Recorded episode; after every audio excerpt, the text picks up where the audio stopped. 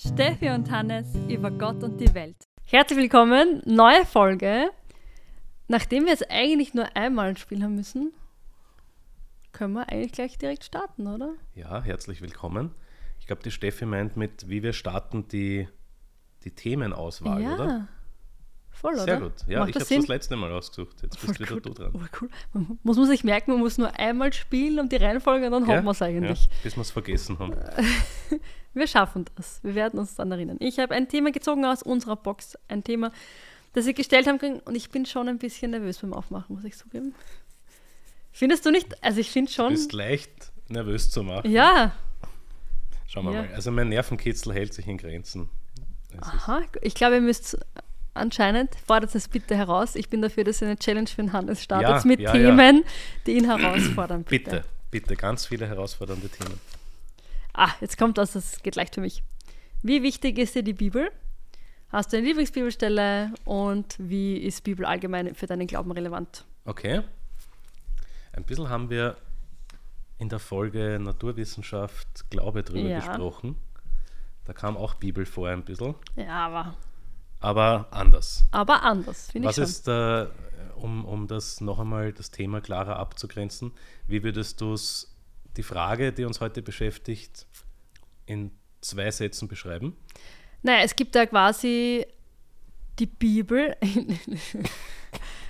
Ich finde es lustig, dass der Hannes zu mir sagt, in zwei Sätzen beschreiben. Und ich frage mich, wie oft, er- aber wenn wer Lust drauf hat, ihr könnt es gerne nachsehen, wie oft er gesagt hat, einen Satz noch und dann tuk, tuk, tuk. Nein, mir geht es nur darum, dass die Frage klar ist. Also du kannst Ja, ich weiß schon. ganz viel drüber reden. Ähm, na, die, die Frage ist, wie relevant ist die Bibel an sich für dein Glaubensleben? ja, Die Bibel an sich. okay. Das Also war's. glaube okay. ich, also ich glaube, darum geht es. So nicht dieses, also, Okay. Mhm. weißt du, was ich meine? Also so mhm, richtig die mhm. Bibel. Die Bibel. Ich, ich habe, glaube ich, da keine stehen. Also wir haben fix da eine stehen, da drüben, die stehen bei dir hinten, die Ich wollte Bibel. gerade sagen, muss eine Bibel da sein. Wir haben alle Übersetzungen, das heißt, wir haben nicht Ja, alle, ja, aber viele. Ja. Magst Ja. du, ich habe die Frage gestellt, oder? Ja, ich habe die Frage gestellt. Ja, Dann darfst du mal raushauen. antworten. Okay. Oder gibt's, oder willst du mal anfangen zu erzählen, was sind deine drei wichtigsten Punkte? Nur so Wörter mit Bibel, die du verbindest? Oder?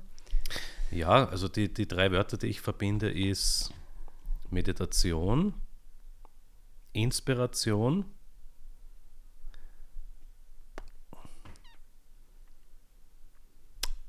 und frohe Botschaft als Begriff, auch wenn es zwei Wörter sind. Ja, ähm, Okay. Meine drei, oder? ja. Oder soll ich kurz was dazu sagen? Na dann nachher du mal was dazu Okay, sagen, ja, oder? ja, ich glaube ja, mal Gut. drei Wörter. Jetzt kann auch jeder zu Hause überlegen, was so drei Wörter sind. Bei mir ist es halt Gott. Mhm. Ähm, und ich habe das so zugehört, dass ich nicht darüber nachgedacht habe, was meine Antwort sein kann, übrigens. Ähm, Werte Mhm. und Geschichte. Mm, Geschichte. Mhm. Geschichte im Sinn von Erzählung oder im Sinne von Historie? Das ist ein cooles Wort, es geht nämlich beides. Okay, Aber dazu komme ich später dann. okay. Also weißt du deine drei Begriffe noch? Ja, ich muss überlegen. Also, Wahrscheinlich Meditation war eins. Ja. Ähm, das, das war der Zugang zur Bibel, der mir am schwersten gefallen ist, nämlich zu lernen, mit der Bibel zu beten. Ich meine, ich Mhm. kann sie lesen, ja. Ja. ähm, aber das hat wenig mit, mit Gebet zu tun, wenn ich sie nur lese. Ja. Ich kann einen Bibeltext tatsächlich meditieren. Ähm, und das ist irre, also für mich ja, war es irre mühsam, das zu lernen. Wirklich? Ja.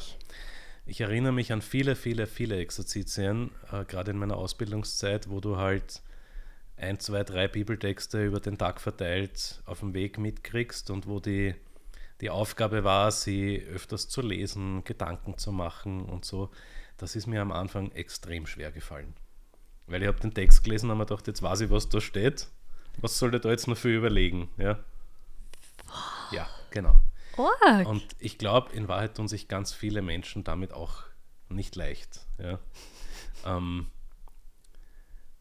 weil man halt, wenn man nicht weiß, was gemeint ist, oder wenn man nicht weiß, was aus der Bibel werden kann, wenn man sich da hinein begibt, auf diesen mühsamen Weg, ja, dann weiß man nicht, was noch fehlt. Ja? Dann, dann lest man es und die Sache hat sie. Mhm.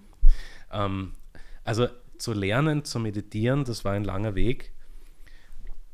Ich will jetzt nicht sagen, dass es mir immer gelingt. Ich habe immer noch so Rückfälle.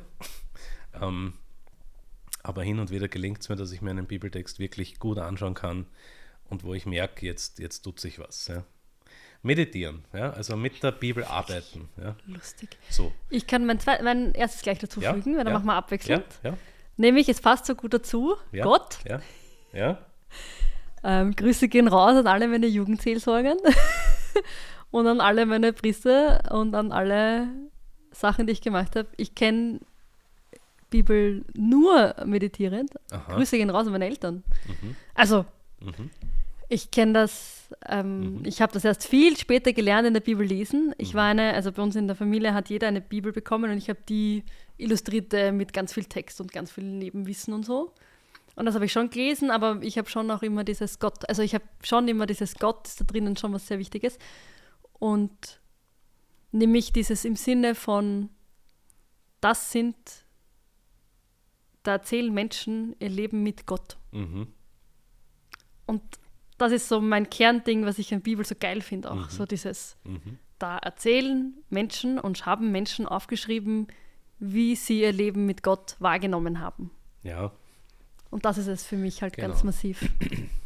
genau, das ist mein Punkt Gott. Zweiter Punkt bei dir war, Inspiration. hau raus. Das ist auch ein Begriff, den ich erst im Studium gelernt habe, aber der, seit ich kapiert habe, worum es da geht, sehr, sehr wichtig geworden ist für mich. Nämlich die Inspirationslehre in der Theologie geht davon aus, dass nicht der Heilige Geist, also Taube mit Feder in den Krallen oder so, diesen, diesen Bibeltext niedergeschrieben hat, sondern dass das tatsächlich ganz normale Menschen waren, die aber inspiriert waren, also quasi eine Eingebung hatten, quasi die Stimme im Kopf, wenn man sich einfach vorstellen will, vom Heiligen Geist, von Gott, ja, der ihnen das nicht vordiktiert hat, aber sie irgendwie, das ist nicht näher definiert, ja, sie irgendwie auf eine Art und Weise beeinflusst hat, dass sie neben ihren eigenen Wahrnehmungen und den Dingen, die diesen Autoren sehr wichtig waren, dass sie sie aufschreiben, waren sie so inspiriert von Gott, dass alles Wesentliche drinnen steht, was Gott uns sagen wollte. Ich nenne es jetzt mal so. Ja? Ja? Ähm, also man könnte sagen, die Bibel als Co-Produktion von Gott und Mensch. Und damit ein Buch, was über beide etwas aussagt, über Gott als auch über den Menschen. Voll. Ähm, und wenn man Bibel so versteht, deshalb mag ich diesen Begriff oder habe ich diesen Begriff genannt, Inspiration, das war, also Bibel so zu sehen, war mir neu. Das habe ich erst mit, diesem, mit dieser einen Vorlesung, wo das halt Thema war, kapiert. Ja. Da habe ich mir gedacht, eigentlich mega spannend, weil damit ist die Bibel nicht nur ein potenzielles Propagandawerk von irgendjemandem, der halt ein Interesse hat, äh, den Leuten da jetzt was vorzumachen, sondern damit wird es weitaus mehr. Ja. Also das hat mir auch ein bisschen geholfen, meine, alle, meine ganz grundlegenden äh, ja, Vorurteile zu zerbürsteln. Ich weiß meinen zweiten Punkt tatsächlich nicht mehr. Weißt du meinen zweiten Punkt? Ähm, Ich weiß nur noch einen dritten. fangt beim dritten an. Ich fange Zweite. dritten an, vielleicht fällt der zweite nochmal ein. Ähm, Geschichte. Ja, Für mich ist ähm, Bibel zum einen, eh, dass ich schon gesagt habe, Geschichten mit Gott. Also das sind so Menschen unterwegs mit Gott und es sind Geschichten. mhm. Und ich bin da, und ich finde aber auch so spannend, so wie sich Dinge entwickeln und wie das geschichtlich auch einzuordnen ist. So Mhm. diese Bibeltexte. Also ich bin schon eine, die dann manchmal ist die, ich unterscheide immer zwischen, ich sitze auch mit der, das heißt so Einleitung ins Alte Testament und Einleitung ins Neue Testament. Also Mhm. wenn ich eine Bibelstelle rausnehme und die vorbereite und aufbereite, wo ich Gedanken dazu mache, dann passiert es mir schon, Ja. Dass ich sitze, Bibelkunde, Ding und einfach versuche, also ich versuche wirklich alles dahinter, Ja. weil ich das auch ursprünglich, und das ist halt, da bin ich halt nerdig, ja? also da fange ich dann an und möchte wissen, was da alles dahinter gelaufen ist. So. Und das Zweite ist halt dieses Geschichte und es sind trotzdem Geschichten mit Gott. Also das ist das, was ich so spannend finde. Und es sind Geschichten, also sie sind schon auch Geschichten. Und das ist aber Mit das. Geschichten meinst du Benenn's? Nein. Unwahrheiten oder, oder Nein, Geschichten jetzt gar nicht so böse, sondern das sind halt immer so gute Nachtgeschichten. Warum gibt es Kinderbibeln? Das sind schon auch so Geschichten in sich. So eine Okay. Geschichte, die man auch als schätzt selber ein, wie wahr das Ja, für dich ist. Ja, ja, Also so. Und was ich so lustig finde, ist, ich habe im Religionsunterricht, weil da ist mir dann aufgefallen, ich habe ja Ausbildung Volksschule, also Pflichtschule, Religionslehrer. Und mich stellt es ja immer auf in der Volksschule, weil ich das ja nicht aushalte, wenn die Geschichte bei der Geschichte bleibt. Also ich merke einfach, gerade in der Volksschule hast du halt noch weniger Zeit und die Kinder Aufmerksamkeitsspanne. Brauchen wir alles nicht diskutieren. Und bei mir war es aber jedes Mal Unterrichtspraktikum, war halt echt eine Challenge, weil ich immer den Anspruch an mich habe, die gehen da raus und haben eine Geschichte gehört und haben, und wir sind nicht bei der Geschichte stehen geblieben, sondern was hat diese Geschichte mit meinem Leben zu tun? ja. Und das ist aber gerade in Volksschule und Sonderschule und Inklusionssachen, also das ist sowas von tricky, das hinzukriegen. Das hat mich immer alles gekostet, irgendwie diese Kurve zu kriegen, weil man halt dazu verleitet wird, einfach das zu einer Geschichte. Willkommen in meiner Welt, Sonntagspredigt. Ja, da kommen wir dann später dazu. Da Ja. möchte ich dann nämlich noch was dazu sagen. Ja, das ist so meine Geschichte, Geschichte. Okay. Dritter Punkt bei dir war frohe Botschaft. Frohe Botschaft. Ich Ja. habe deine Sachen gemerkt, aber meine Ja. nicht. Ähm, frohe Botschaft. Ich glaube, das ist mir zum ersten Mal aufgefallen. Da war ich noch Ministrant, also da muss ich in meinen frühen 20ern gewesen sein. Da war unser Pfarrer mal krank und dann ist ein anderer gekommen. Und der hat nämlich das am Schluss vom Evangelium, in der Messe hat er das anders gemacht. Der Pfarrer hat sich immer hingestellt, hat das Buch gehoben und hat gesagt, Evangelium unseres Herrn Jesus Christus. Und der hat sich hingestellt, hat gesagt, Evangelium, Pause, frohe Botschaft unseres Herrn Jesus Ah, ja. Christus. Und ich habe mir gedacht, was ist denn das? Ah, So, ja. Der war ja noch sehr narrow-minded. Ähm, und dann ist mir relativ schnell klar geworden, aha, ja, Evangelium heißt eigentlich. Hm? So. Ähm, das war der erste Berührungspunkt. Der zweite war tatsächlich, dass ich jemanden öfters predigen gehört habe und dann ist mir aufgefallen, der hat einen Punkt, der in jeder Predigt gleich ist. Der, am Sonntag immer. Ja. Er hat viel gesagt und dann hat er immer gesagt, die frohe Botschaft des heutigen Sonntags ist. Und dann hat er in einem Satz zusammengefasst, was die frohe Botschaft ist. Naja. Und da hat es Klick gemacht, weil ich mir gedacht habe, aha, darum geht es. Jeder Bibeltext hat mehrere Aussagen, aber der Prediger oder die Predigerin wählt eine Aussage aus, auf die sie hinaus will. Ja? Ja. und macht, erklärt das sozusagen hoffentlich fruchtbar für alle Zuhörerinnen, ja, zur frohen Botschaft. Okay. Und da ist mir aufgegangen, aha, jeder Bibeltext kann potenziell eine frohe Botschaft beinhalten, mindestens eine. Ja. Das heißt, eigentlich ist die ganze Bibel voller froher Botschaften, weil es die frohe Botschaft ist schlechthin. Ähm, die Bibel ist das Wort Gottes und der Menschen, die Gott lieben, ja, ich nenne es jetzt mal kompliziert so, ja, dass wir uns immer wieder hernehmen können, wenn wir ganz konkrete Schwierigkeiten im Leben haben, Fragen haben, wenn wir einfach Lust haben, dieses Wort zu hören. Ja. Und es wird jedes Mal eine frohe Botschaft sein für uns. Ja. Mir ist mittlerweile mein drittes eingefallen. Sehr gut. Werte. Werte, ja. Das war's nämlich. Ähm, das liegt daran, dass ich meine Bachelorarbeit drüber geschrieben habe. Okay. Ich habe nämlich geschrieben über den Jakob aus dem Alten Testament Mhm. und welche Werte vermittelt werden. Und habe die aber zusammengelegt mit Sozialwissenschaften. Mhm. Also ich wurde in der Bibliothek auf der Fakultät immer sehr komisch angeschaut. Was schreibst du genau? Damit sozialwissenschaftlichen Büchern dort stehst und der Bibel, Alten Testament. Ja, ja.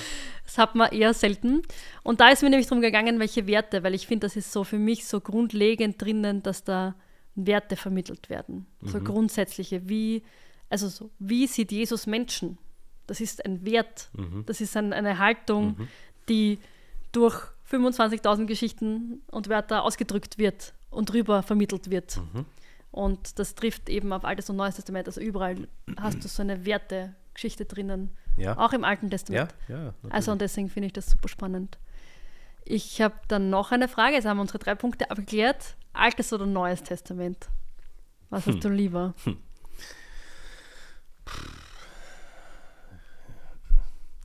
Du wirst mich jetzt gleich wieder schelten. Warum Es kommt ein Aber. Es kommt ein Aber. Mir ist das Neue Testament lieber, aber in Wahrheit ist für mich dasselbe Ah, wo liest du mehr? im Neuen.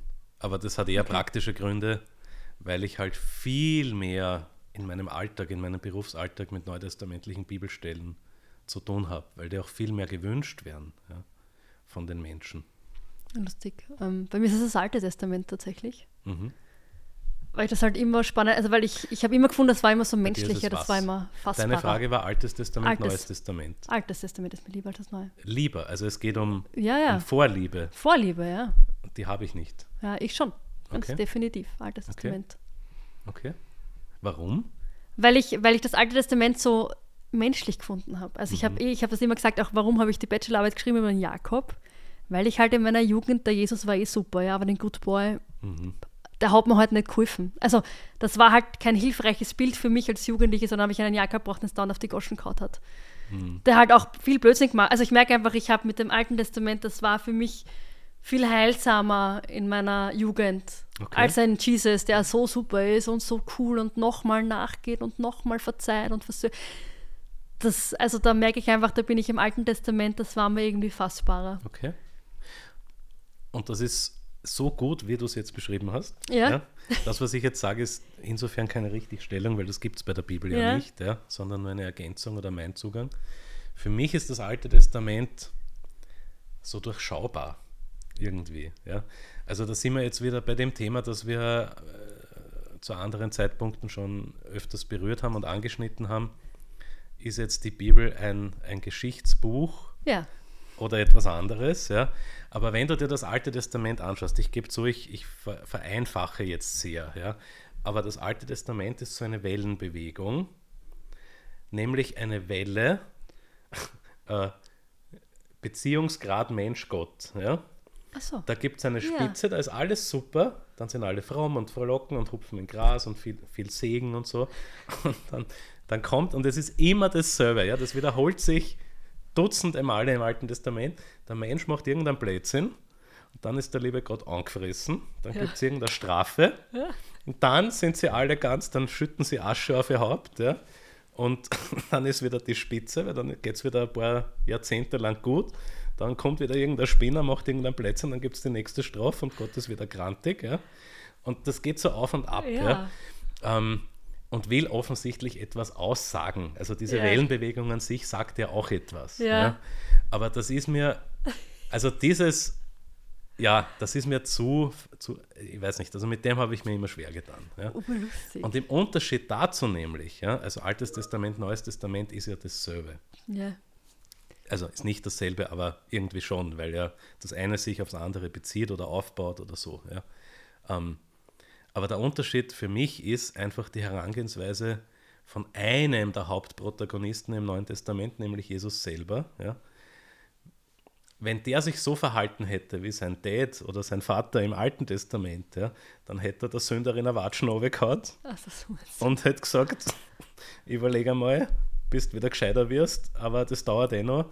Du und 15 Generationen nach dir, ihr sollt jetzt einmal alle ein bisschen traurig sein und dann reden wir wieder miteinander. Ja. ja. Ähm, aber Jesus hat das anders gemacht. Ja. Jesus hat einfach diesen, diese Welle durch, also diese Wellen-Auf- und Abbewegung durchbrochen ja, und hat sich hingestellt und gesagt, okay, reden wir drüber. Ja. Voll, ich denke mal, ich bin so wahrscheinlich, jetzt fällt mir gerade ein, die, also die Lili hat auch gesagt, das ist eine Rabbinerin aus Berlin, mit der ich mal geschrieben, dass sie sich wünscht, dass ich Erstes Testament sage. Mhm. Logischerweise aus Judentum begründet, macht ja auch voll Sinn. Erstes Und ich habe erstes, Tent- erstes Weiß nicht, Testament. das, magst du dazu ein bisschen Genau, was sagen? das ich ist halt- weiß jetzt nicht. wir ja. sagen halt, wir sind in den Zell halt das Ja. Neue Testament und das Alte Testament und es klingt halt ein bisschen wie, also ein bisschen abwertend. Überholtes über- Testament quasi. Genau, überholtes Ja, ja, Testament ja, und ja. so. Und ähm, gerade im Judentum ist es auch wichtig, also Ja. auch im Dialog mit dir. Und das ist mir einfach nicht bewusst geworden, einfach so. Und ich war urdankbar, dass, die, dass sie mir dann geschrieben hat. Mhm. Und habe mir halt angeschaut, weil ich darauf hingewiesen, dass sie das sich wünschen würden. Und ich habe gesagt, oh Gott, ich hab's und ich, jetzt merke ich es halt auch wieder, gell, jetzt ist mir gerade geschossen, so, oh Gott, wie das tief drinnen sitzt Ja, ja, im Sprachgebrauch. Und das ist das, was ich aber eigentlich das Urfaszinierende finde an diesem ersten Testament. Ja. Dieses, das ist gemeinsame Religionsgeschichte. Ich glaube, das ist das, was, was ich dran auch so mag. Genau. Dieses, was ich nämlich, ich, ich liebe es einfach und das mag ich wirklich so. Ich glaube, wenn ich nicht Theologin wäre, würde ich Soziologin sein. Mhm. Weil ich immer hineinschauen mag, wie sich Dinge entwickelt haben und wo war der Punkt, wo das dann in diese Richtung abgebogen ist. Mhm. Also ich merke einfach, ich glaube, deswegen mag ich so gerne so dieses, aha, und da hat man sich das dann so erklärt und der das. Also so, weil mich einfach interessiert Entwicklung. Mhm. Und ich finde, dass das Erste Testament trotzdem entscheidend ist für das Zweite Testament, für das Mhm. Neue Testament. Das Mhm. ist entscheidend. Und, ich, und ich merke einfach, ich setze da, glaube ich, auch einen Kontrapunkt, weil ich das halt so oft erlebt habe, das Neue Testament und das andere ist alles weggeschoben worden. Und das ist das, was ich mich schon noch frage. Du sagst ja auch selber, du arbeitest voll viel mit dem Neuen Testament, Mhm. auch berufsbedingt und so. Das ist das, was ich mich jetzt nämlich frage, eine Frage an dich. Bibel und dein Glaubensleben jetzt so wirklich runtergebrochen an gemeinschaftlichen Leben. Das rede ich jetzt Messe, Gottesdienste, bla bla. Welchen Stellenwert hat Bibel da? Nur einen großen. Selbstverständlich. Also in meinem Berufsalltag sowieso, ja, weil jeder Gottesdienst, fast jeder Gottesdienst, beschäftigt sich mehr oder weniger lang oder intensiv mit einer Bibelstelle. Ja. In Wahrheit ist es so, dass Gottesdienste in neun von zehn Fällen rund um eine Bibelstelle thematisch aufgebaut sind. Ja. So. Das heißt, da beruflich im Sinne der Vorbereitung habe ich ganz oft Kontakt mit Bibel. Ähm, was ich tatsächlich weniger tue, als man glauben könnte, ist mir Zeit nehmen, selber ohne einen Anlass zu haben, in der Bibel zu blättern. Das tue ich schon, aber eher selten. Ja? Also das kommt so alle zwei Wochen mal vor. Ich, ich glaube, ich muss da dieses Bibelstellen ziehen. Bei mir ist es halt voll so, kennst du das Bibelstellen Ja. ziehen oder Bibelstelle aufmachen? Ich, ja, Ich bin da halt spirituell angehaucht ja. und denke mir Ja. halt so, heute, was? ja, ich glaube, da gibt es viele mögliche Formen. Ähm, ich glaube, dass das in Wahrheit ein Thema ist der persönlichen Gebetspraxis. Mm, voll. Ja. Ähm, und ich ticke halt so. Also, Voll. wenn ich, wenn ich, weil ich einen Gottesdienst vorbereitet habe, ja, verrate ich jetzt, wie das bei mir ist, dann, dann gibt es eine Aussage dazu, eine kurze Predigt oder was, und dann ist der Gottesdienst vorbei und dann ist es aber bei mir, ich funktioniere halt so nicht, ja, dann ist es nicht so, dass dann der Gottesdienst aus ist und ich fahre zu Hause und weg, ja, sondern mich beschäftigt diese Bibelstelle weiter. Und je nachdem, worum es geht und je nachdem, wie sehr mich das berührt, reicht das von, es beschäftigt mich drei, vier Stunden, bis zu es beschäftigt mich ein, zwei Wochen und begleitet mich im Alltag.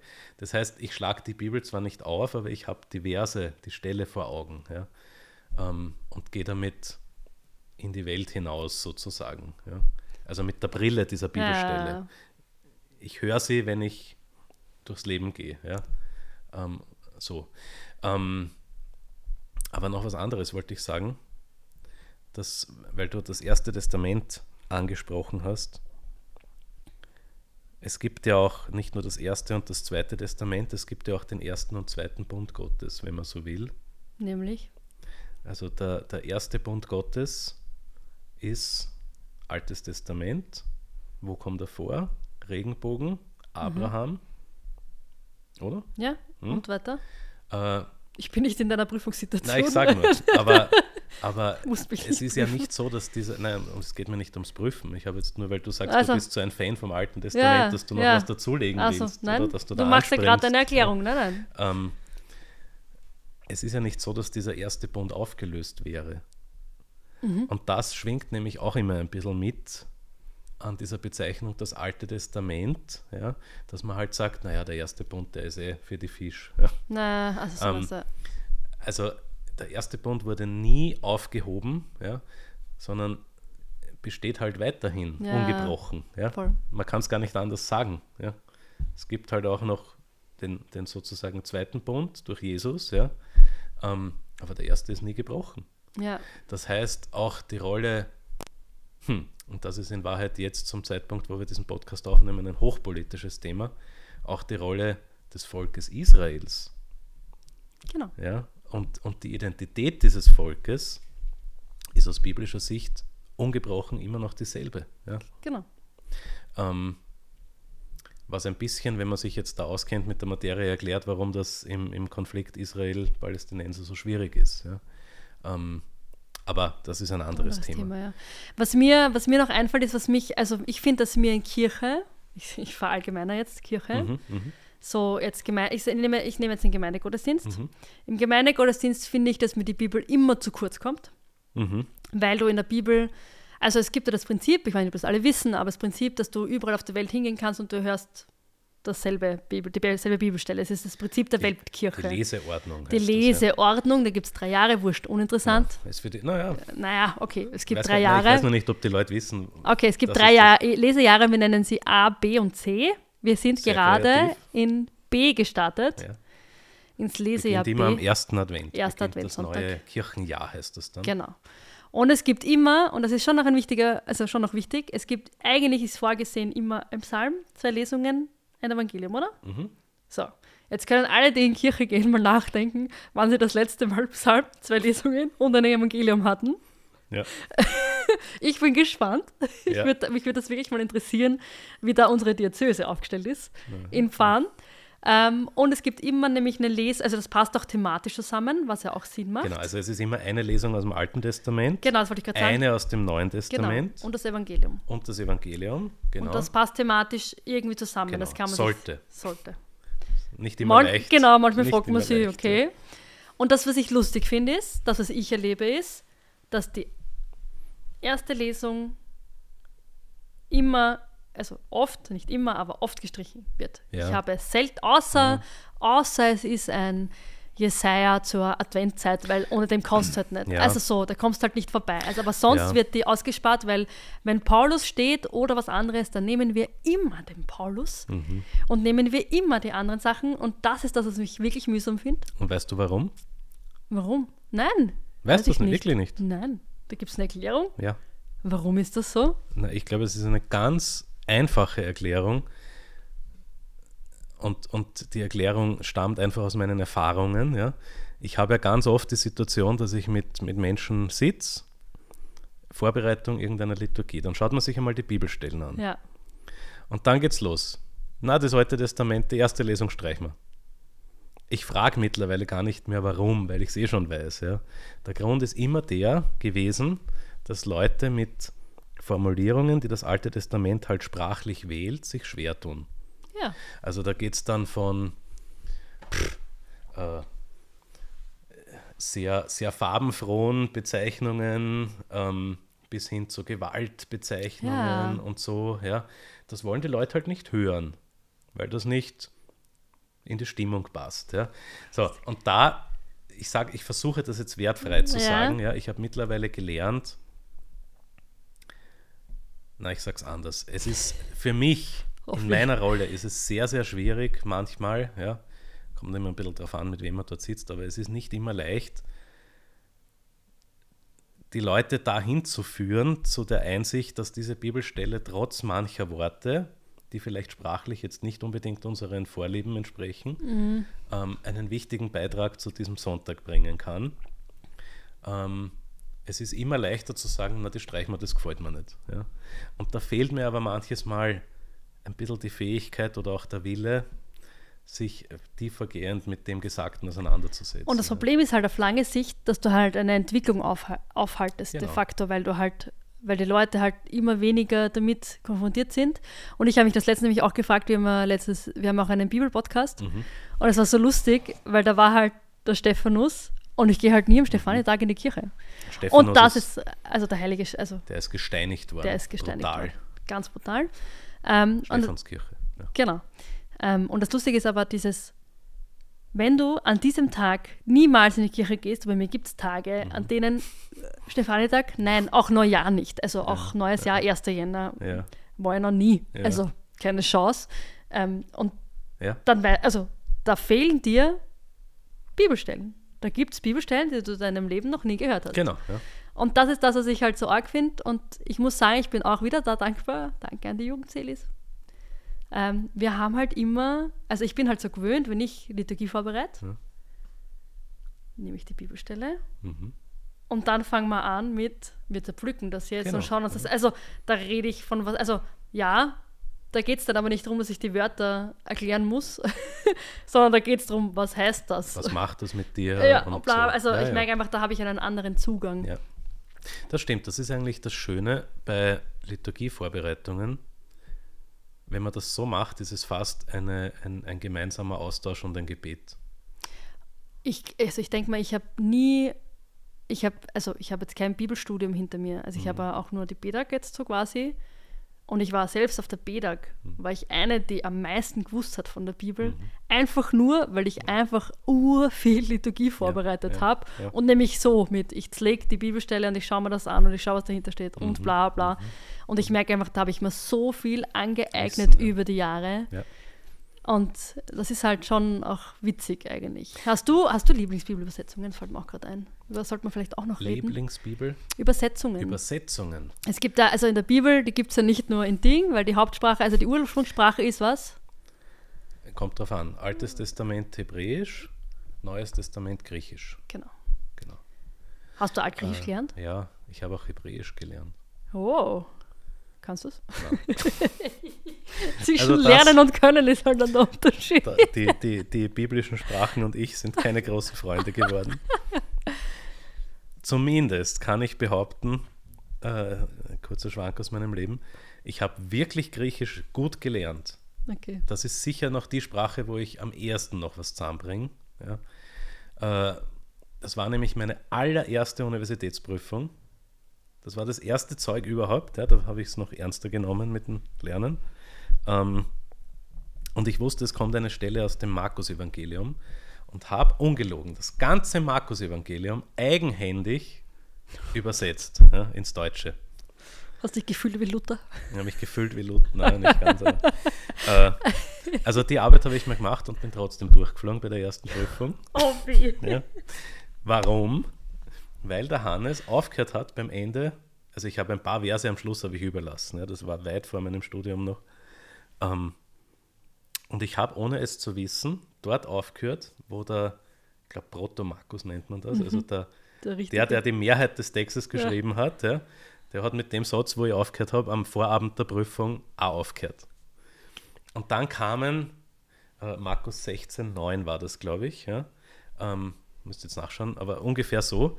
Dann kam quasi der, der, der, der, der Schlusskapitel, ja, das waren ein, zwei Seiten nur mehr. Und die hat jemand anderer geschrieben, sprich, da war auch die, die Sprache anders, die Grammatik Mhm. anders. Und das habe ich zur Prüfung gekriegt. Und das Ups. war halt, ja. Da habe ich dann gemerkt, so gut Klassiker. kann ich Griechisch doch nicht. ähm, aber ich habe es dann beim zweiten Antritt bestanden. Hebräisch habe ich die Prüfung bestanden. Okay. ähm, und bei Latein habe ich einen Dreier gekriegt, weil ich schriftlich am Bombenfetzen hingelegt habe und mündlich einen Einser hatte. okay. Das. Ähm, Zwei Professoren. es ist schon lang her. Ich glaube, ich kann das mittlerweile sagen. Ich habe nicht geschummelt, aber ich, wir hatten viert beim mündlichen Teil wussten wir, also wir hatten einen riesengroßen Textkorpus, 40 Texte und zwar 40 lange Texte Ja. und wir wussten, einer davon kommt und einen davon müssen wir zerpflücken. Ja. Ich habe einfach, weil mir nichts anderes übrig geblieben ist, alle 40 Texte auswendig gelernt. Wirklich Arg. Wort für Wort. Ja, das ja. ist eh gelernt, das ist ja nicht.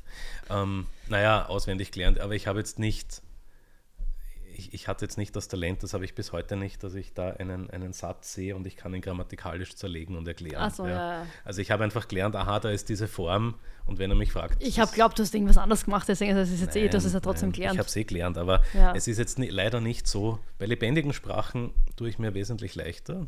Bin ich, glaube ich, auch talentiert, aber auch beim Lernen. Aber bei sogenannten toten Sprachen, na, das ist mir zu. Und ich denke mir, es hat einen Grund, warum es Übersetzungen gibt und warum es eine, eine altgriechisch äh, Übersetzung auch gibt. Da kann ich reinschauen, da muss ich es nicht auswendig. Voll, also ich merke halt einfach, ich habe die Sprachen nicht gelernt und bin aber eine, ich mag die, voll die verschiedenen Übersetzungen. Genau. Also was ist deine Genau. Also mit welcher Übersetzung arbeitest du gerade am meisten? Du wirst jetzt sagen, voll Fahrt, aber tatsächlich die Einheitsübersetzung. Ja. Das wusste ich jetzt. Alles verwettet. Na, es ist, Alles. aber sie Ich, ist auch wenn nicht ich so schlecht. sagt, was will der Hannes? Der Ja, aber, Hannes aber die sie ist auch nicht schlecht. Also ich weiß manchmal nicht, was die Leute eigentlich so schwierig finden an der Einheitsübersetzung. Ich finde es Ähm, nicht schwierig. Es gibt ein paar Formulierungen, wo man sagen muss, ja, da könnte man, wenn man will, ein anderes Wort wählen. Aber an sich finde ich, hat sie die Aussage nämlich des Urtextes gut eingefangen. Hm. Also das ist eine wirklich gute Übersetzung. Ja. Und ich bin eigentlich froh, dass wir als Gemeinschaft es geschafft haben, uns auf diese Übersetzung in dieser hohen Qualität zu einigen. Ja, Welche als katholische ja, Gemeinschaft. ja. ja. Ich glaube, die, Äh, ein also die Einheitsübersetzung hat, glaube ich, als ökumenisches Projekt begonnen.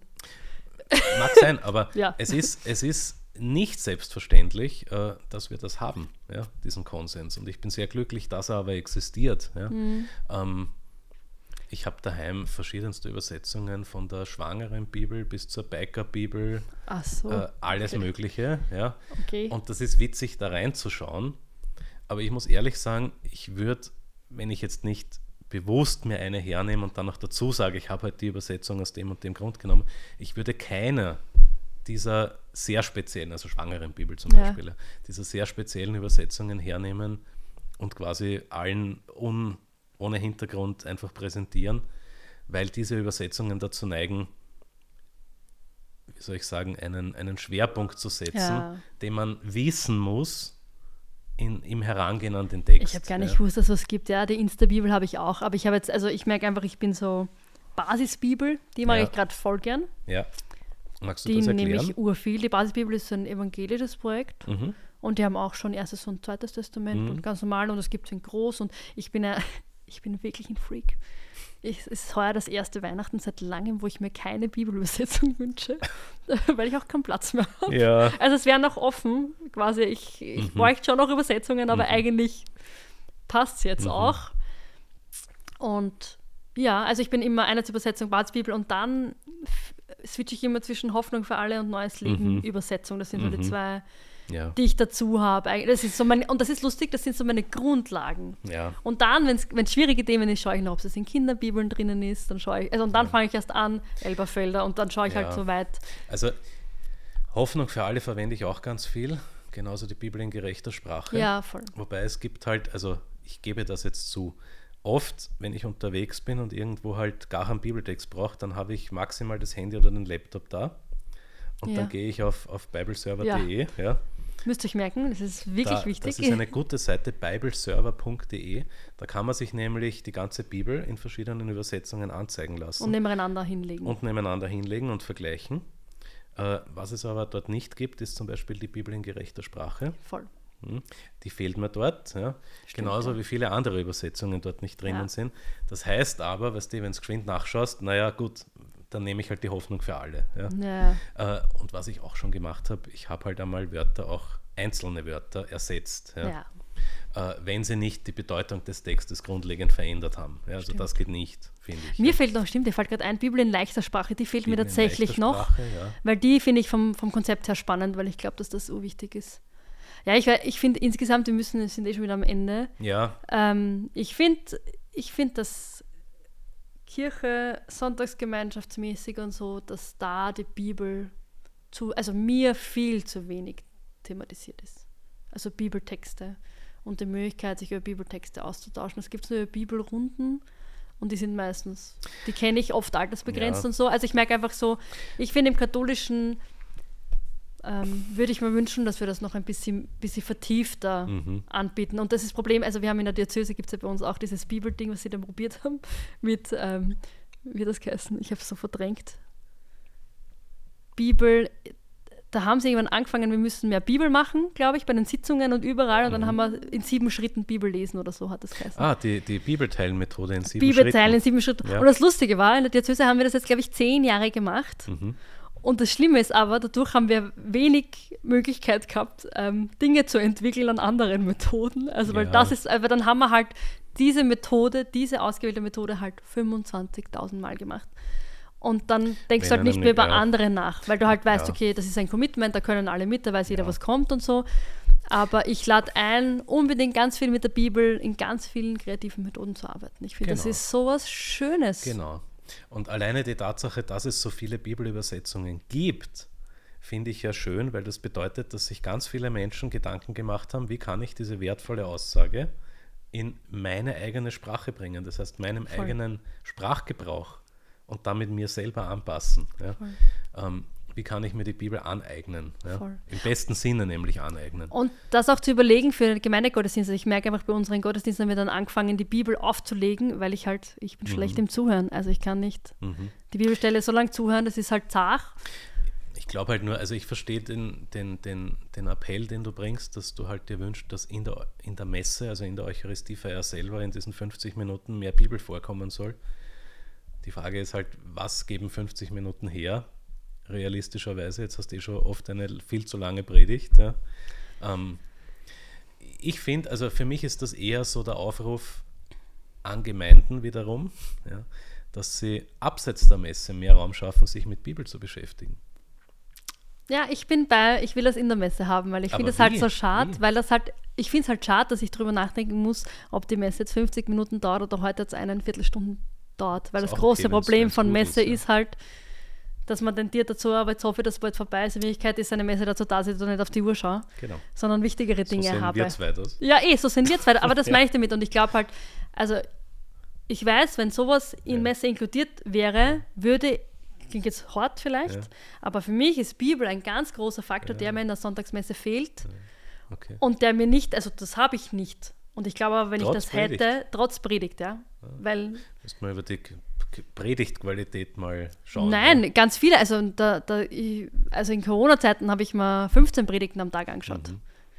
Um das geht es mir nicht. Es geht mir auch darum, dass da keine Zeit ist, darüber nachzudenken, dass da keine, also es werden keine Räume eröffnet, finde ich. Ja. Also zu wenig Räume eröffnet. Im, also auch einer Predigt Ja, hat den dann- Rahmen also- nicht Räume zu eröffnen, da weiter drüber nachzudenken, sondern in der Predigt bist du versucht, deine Botschaft, also die Botschaft, die du Genau. draus liest, an einen Mann zu, oder Frau zu bringen. Und das ist halt, finde ich, also und für mich wäre es halt urleibernd, Ja, eine Predigt dafür zu nutzen, Räume zu öffnen Mhm. im Kopf zu dieser Bibelstelle. Und das haben wir nicht drinnen und das fehlt mir konkret, Okay. muss ich sagen. höre ich, verstehe ich. Kann ich auch nichts dazu sagen. Es fehlt dir offensichtlich, ist so. Ich finde es halt schade, weil meine Hoffnung ist immer, dass durch meine Worte, auch wenn ich jetzt keine bibeltheoretische Vorlesung mache, weil ich finde, AMS ist nicht der Vorleser, Ja. es ist eine Kirche und kein Universitätsvorlesungssaal.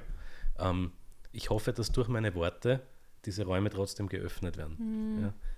Das ist halt immer die Hoffnung, man weiß es eh nicht als Prediger. Ja. Du weißt ja, du kriegst ja nie eine Rückmeldung. Ja. Ja. Aber die Hoffnung ist da und, und mit dem gehe ich halt rein. Ja. Hm, Ich weiß gar nicht, wie das Mitbrüder machen. frag mal nach. Ja. Na, lieber nicht. Ich will das schon wissen. Voll, ja, wir sind am Ende angelangt, hätte ich Ja. gesagt. Vielen Dank. War fein. Mich würde jetzt interessieren, welchen Stellenwert Bibel in eurem Leben hat. Ja. Ich finde es immer spannend, wenn in Hotels in den Nachkasteln die Bibeln liegen. Und ich denke mir, wann ist diese Bibel das letzte Mal geöffnet worden? Ich stelle mir diese Frage genau so Mhm. immer. Und warum liegt Wer sie hat's- überhaupt da? Ja, wer das hat sie ist so- zuletzt gehabt? Ja, das ist so das Commitment vom Hotel, na, wir zeigen, wir sind noch ein bisschen christlich, ja. Aber auf der anderen Seite, wenn ein, ein Buch wie die Bibel halt nur im Nachkastel liegt, habe ich auch nichts davon. Ja. Voll. Also ein bisschen so, wie geht ihr damit um? Habt ihr eine Bibel zu Hause? Wann habt ihr das letzte Mal reingeschaut? Ähm, wie tut ihr da? Voll. Wie seht ihr das? Ja. Spannend. gut. Ja. Ich wünsche euch noch eine gute Zeit. Wenn ihr Themen habt, schickt es uns. Ja, bitte wird wir unbedingt. weiter Themen sammeln, Themen sammeln in unserer Box. Und wir sehen uns und hören uns oder hören uns nur Ja, in 14 Tagen. das nächste Mal. Genau. Genau. Perfekt. Danke. Ciao. Baba. Wie der Podcast der Jungen Kirche Wien.